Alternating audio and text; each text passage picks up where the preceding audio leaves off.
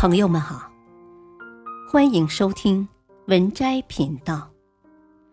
本期分享的文章是：父母若不狠心，很多教育都是无用的。一，教育家莎拉三十年前带三个孩子从上海搬到以色列时，一度认为爱孩子应该是事无巨细包办孩子的一切。把自己的生命、财富、地位、时间、精力全都交给孩子。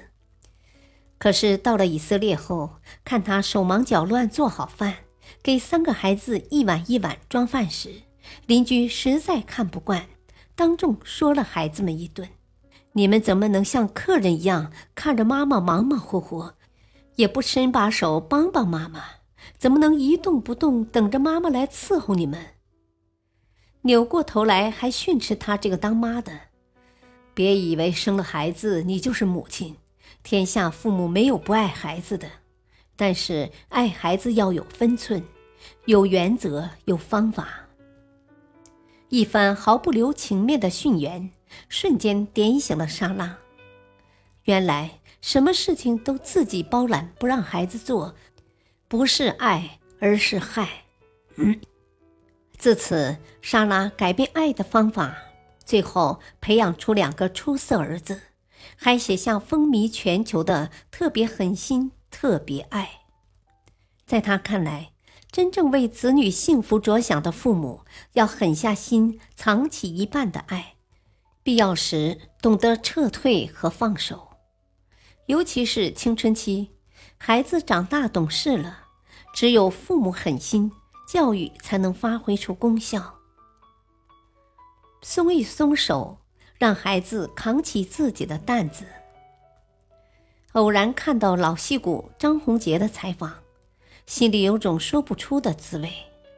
采访中，满头白发、年过七旬的他，一脸无所谓，甚至有点得意，讲述着自己三个儿女轮流啃老的经历。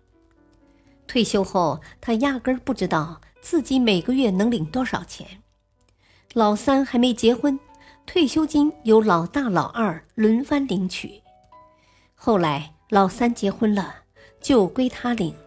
如今钱就成了孙子儿媳的。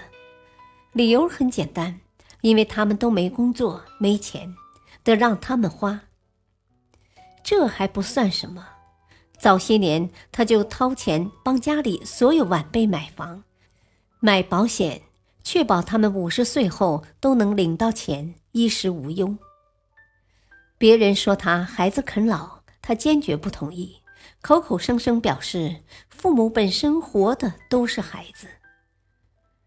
然而，他的牺牲、付出和包办，换来的却是。老伴儿瘫痪卧病在床，全靠他一人拍戏赚钱治病。十几个晚辈没人帮他，反而对他虎视眈眈。看到这儿，不禁感慨：什么都帮孩子搞定，只会剥夺孩子关怀他人的能力，还扼杀他的责任心。没责任心的孩子，吃的再好，穿的再暖，心里长不大。永远扛不起属于自己的担子。父母能给孩子许多爱，但替代不了孩子长大。只有松手，给孩子为自己负责的机会，孩子才能意识到自己是家里的一份子。有些事情得自己承担。有一次去邻居家，一进门就看到他那人高马大的儿子趴在阳台边上。清洗防盗网。坦白说，真的很少见有青春期孩子愿意干这么累的活儿可孩子没觉得什么，洗完就去厕所继续刷马桶。闲聊之下才得知，每个周末孩子们都要干家务活，不是清理厨房，就是洗厕所、扫阳台窗户。虽然家里有保姆。但邻居仍旧坚持这么安排，就是要孩子知道自己的家得自己来清扫。做家务活的同时，也在提醒孩子：没有谁能心安理得住在舒适温馨的家，想要收获，就得学会付出。听完邻居的分享，再看看卖力的孩子，真想当场点赞。这样训练出来的孩子，以后不管去到哪里，一定比别人有更多的自信和担当。父母放手，孩子动手，这就叫做成长。退一退位，让孩子构建自己的人生坐标。看过一个视频，里面中山大学女孩阿璇自嘲是“九八五废物”，考上人人羡慕的大学，随大流报专业，结果一进去发现专业的内容太难。根本学不会，加上不感兴趣，到了大二更加心灰意冷，觉得自己就这样了，只得混下去。好不容易在话剧社团找回些成就感，萌发出想读艺术类的研究生，可跟妈妈讲完后，妈妈并不理解，几乎没有经过太多思考就直接否定掉，认为艺术只能算是爱好。不能当成职业，劈头盖脸一泼冷水，不知道又浇灭了他多少热情。